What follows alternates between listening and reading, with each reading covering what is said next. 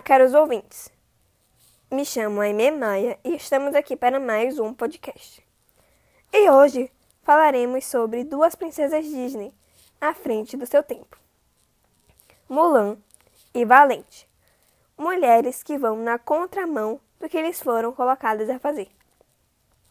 E como o tema central do nosso podcast é a dor e a delícia de ser uma mulher, e a sugestão de filmes foram esses, vamos lá. As duas princesas em questão vivem em um período de guerras. E quem ia para a guerra? Os homens. E por que as mulheres também não participavam dessas guerras? Porque as mesmas estavam sendo protegidas pelos homens. Não porque eram frágeis, mas porque eram preciosas. E a função de cuidar do lar e o bem dos seus filhos também era um papel muito importante.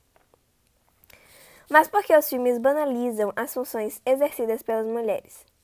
Podemos citar como exemplo um trecho do filme Mulan, no qual, durante uma música, os soldados vestidos de mulheres exercendo algum papel que parece ser irrelevante.